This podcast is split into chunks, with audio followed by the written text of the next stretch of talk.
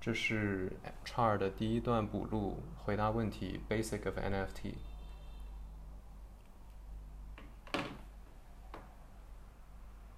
Yes, thank you for the question, RT. Well, before giving some examples, let me say a little about how NFT is unique.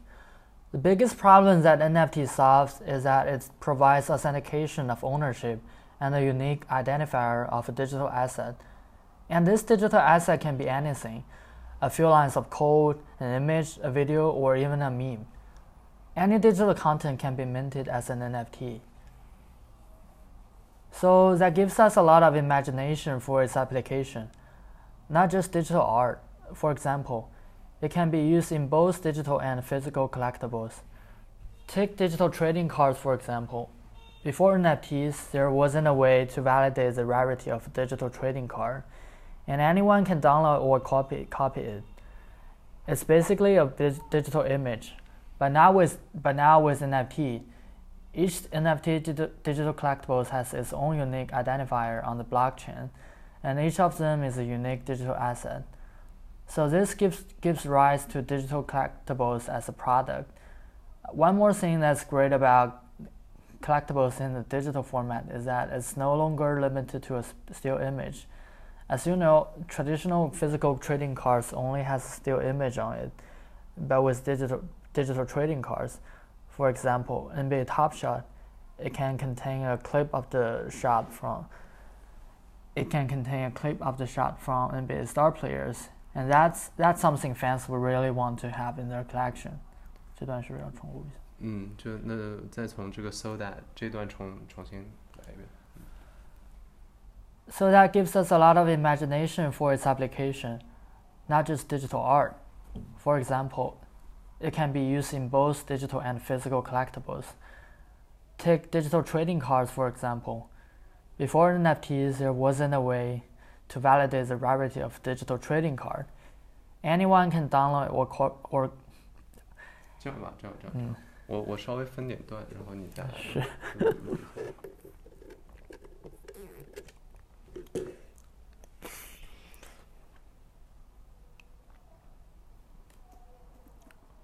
真不会说英文。嗯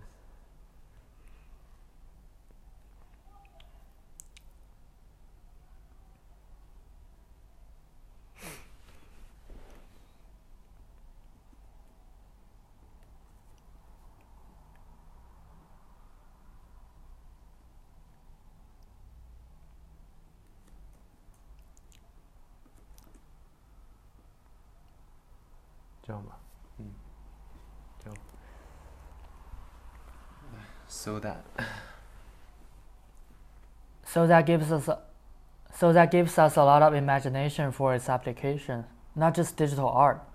For example, it can be used in both digital and physical collectibles. 呃，这样这样，我跟你说一个，就就不要不要说话，然嗯后突然停顿，就就不要 for its application not just digital，就就那样太哦 robot，、就是还是每个词都连在一起，你可以整个慢一点，然后带点抑扬顿，那样更像口语。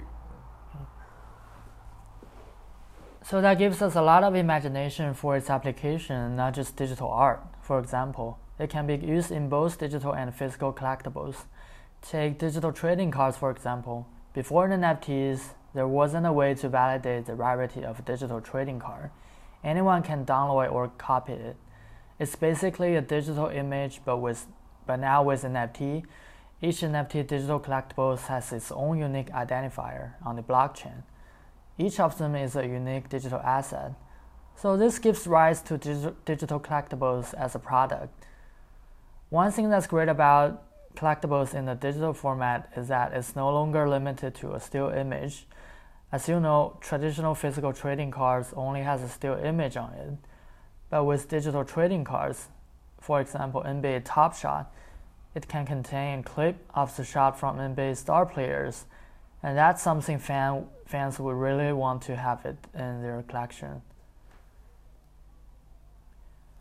And by no means are physical collectibles becoming obsolete in the, this regard.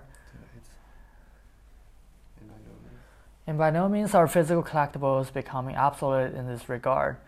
We are seeing a trend where physical collectibles can be bundled with digital art. Previously, I worked on a designer toy project, which is a futuristic motorcycle model with an NFC chip embedded in it.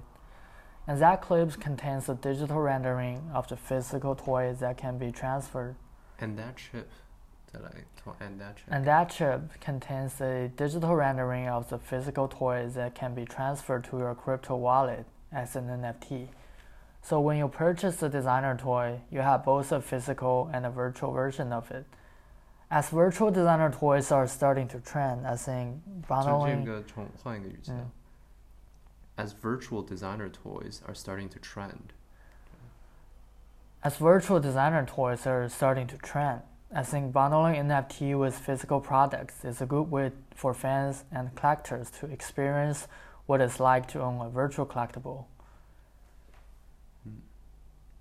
Another example is in-game NFTs. In the past, in-game asset in-game assets are ultimately controlled by game, game developers in a centralized way. They set the rules on the asset, whether if you can trade it with other players or not, no matter inside or outside the game. But if you have an NFT in-game asset, this asset is controlled by the user, and they can trade these in-game assets outside the game, in the crypto marketplace.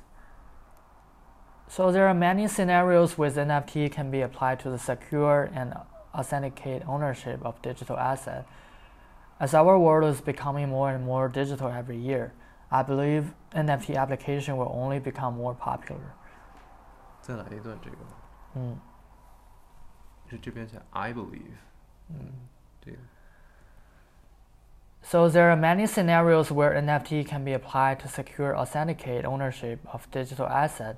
As our world is bec- becoming more and more digital every year, I believe NFT application will only become more popular. OK。我觉得还是要重